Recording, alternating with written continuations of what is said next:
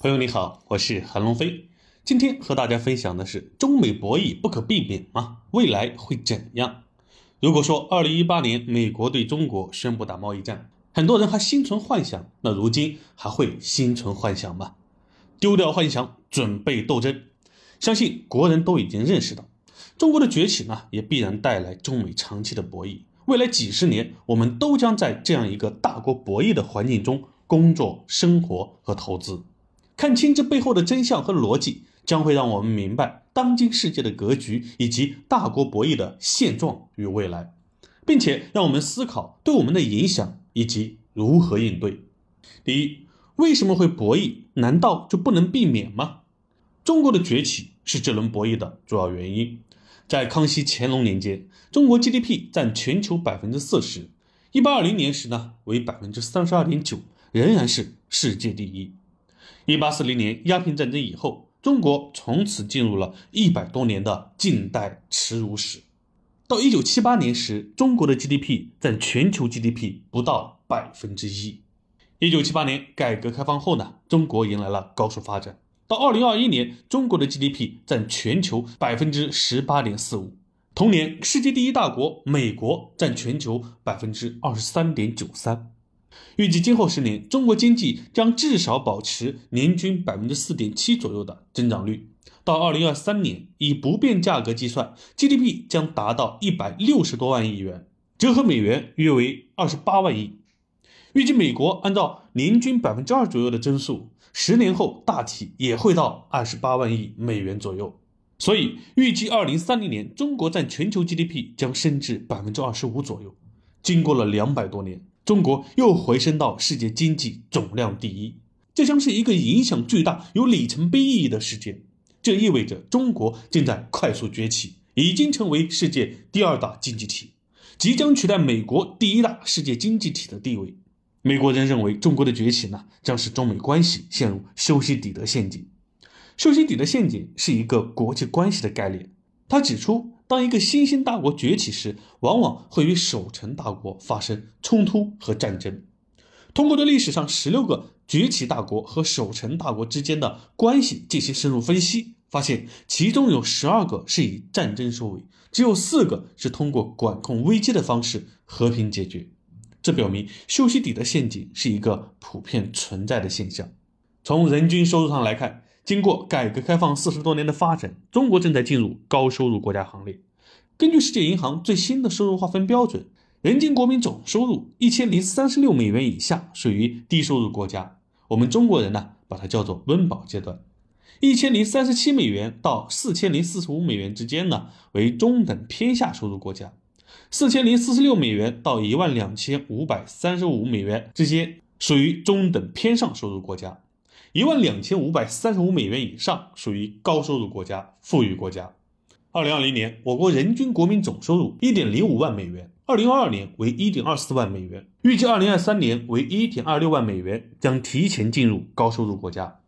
二零二五年将达到一万四千三百五十四美元，即使人民币贬值百分之十二到八元兑换一美元，也无法改变。一个十四亿的人口，一旦跳过中等收入上限，一下子就进入了世界富人俱乐部。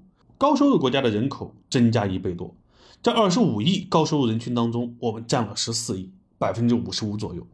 奥巴马在二零一零年接受澳洲媒体提问时说过这样一句话：“他说，如果中国十多亿人过着和美国、澳大利亚一样的生活，那么对于人类来说是一场浩劫，地球根本无法负荷。”二零一零年，我国人均 GDP 为四千六百二十八美元，处于刚刚脱离中等偏下收入国家。如今，二零二三年，我们达到一点二六万美元，已经跨入高收入国家行列。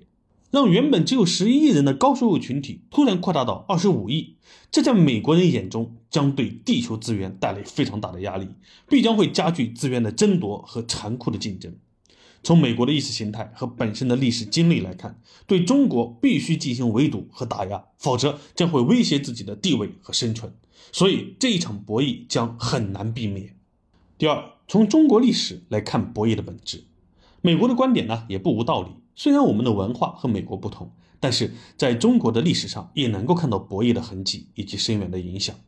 中国历史上的博弈体现在不同的层面，主要分为中原与草原的博弈和皇权贵族和平民之间的博弈。我们看到王朝的更替下，不少发生在草原对中原的入侵和反入侵，如宋被草原民族元取代，元被中原民族明取代，明又被草原民族清取代。中原是以农耕为主，草原以游牧为主。我们可以看一下四百毫米的降水量线，超过这个阈值呢，农作物就可以生长，否则土地里就长不出庄稼。中原地区由于降水量充足，每个人都可以耕地，长出来庄稼就有吃的，经济结构比较稳定。草原地区由于降水量不足，所以他们只能骑马打猎或者养牛羊来供给食物。一旦出现恶劣的天气环境，草原民族的生存就会受到严重威胁。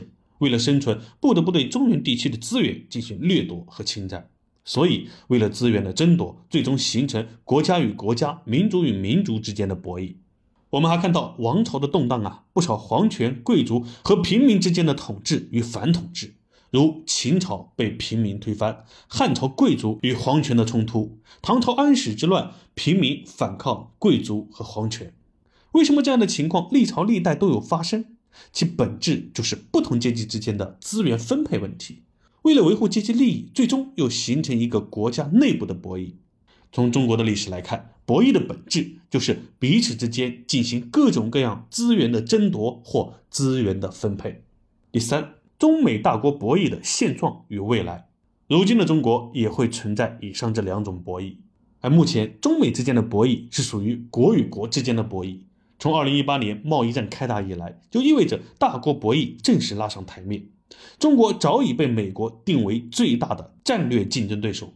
近年来，美国先后对我国发动贸易战、科技战、金融战，意图对我国极限施压、全面遏制。脱钩或以脱钩相威胁，已成为美对华政策工具箱内重要的战略威慑和战略打击工具。不论是从近期政策动向上来看，还是从长期战略上看，今后一个时期，美国朝野两党、参众两院都会采取对华强硬措施，把中国作为主要的、长远的对手来长期遏制打压。中央呢，在过去几年应对中美贸易摩擦的四个原则是：丢掉幻想，准备战斗，保持定力，增强信心，守住底线，灵活应对，抓住关键，克服短板。可以说，在今后的一个相当长的历史时期中，中美竞合关系中的竞争的一面将会更加突出，各种形式的脱钩将成为新常态。但脱钩不一定意味着中美关系全面破裂，而是在新的历史条件下必然发生中美利益格局的重组与重构。中美博弈的未来会怎样呢？原重庆市市长黄奇帆谈到中美关系时，他认为这个世界在变，是百年未有之大变局。但是不管怎么变，不管美国的政客怎么换，不管他的脱钩政策推进到哪一步，不管逆全球化的措施怎么推进，最终的结果，我认为世界有五个不会变：第一，全球化大趋势不会变，但一枝独大的全球化特征会演变为多极化；第二，亚洲经济日益成为世界经济的重心，这个趋势不会变；第三。第四次工业革命引领世界经济走出困境，这个趋势不会变。第四，中国改革开放的趋势不会变。第五，中国对世界经济增长贡献的份额不会变。最后，他用一句话总结说：“越是美国人搞中美脱钩，甚至拉拢他的盟国孤立中国，中国越要开放，越要融入世界。”目前，中国就是这么做的。那我们的未来会怎样呢？单从博弈的角度来看呀。在各个人群、各个群体、各个利益主体不断博弈的过程当中，博弈到一定程度，他们会达到某种均衡状态。所谓的均衡状态，就是我再往前多花一分力气已经不值得了，因为多花一分力气有可能只收回半分成果。那对你而言也一样，你也可能只收回半分成果。那在这种情况下，对谁来说都是不值得的。此时呢，大家的博弈关系大致就稳定下来。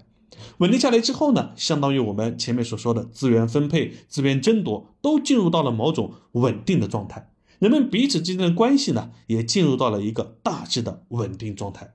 不论如何，我们都要清晰的认识到，中国正在崛起，经济还在不断发展，这是底色。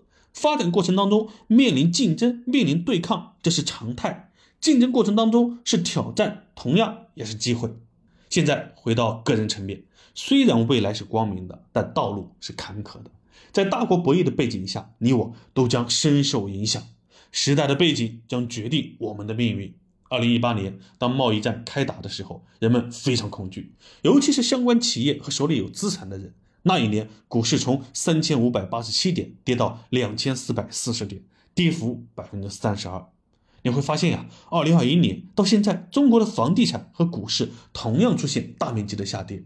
这和中美博弈有没有关系呢？他们到底对我们做了什么？我们下一讲为你揭晓。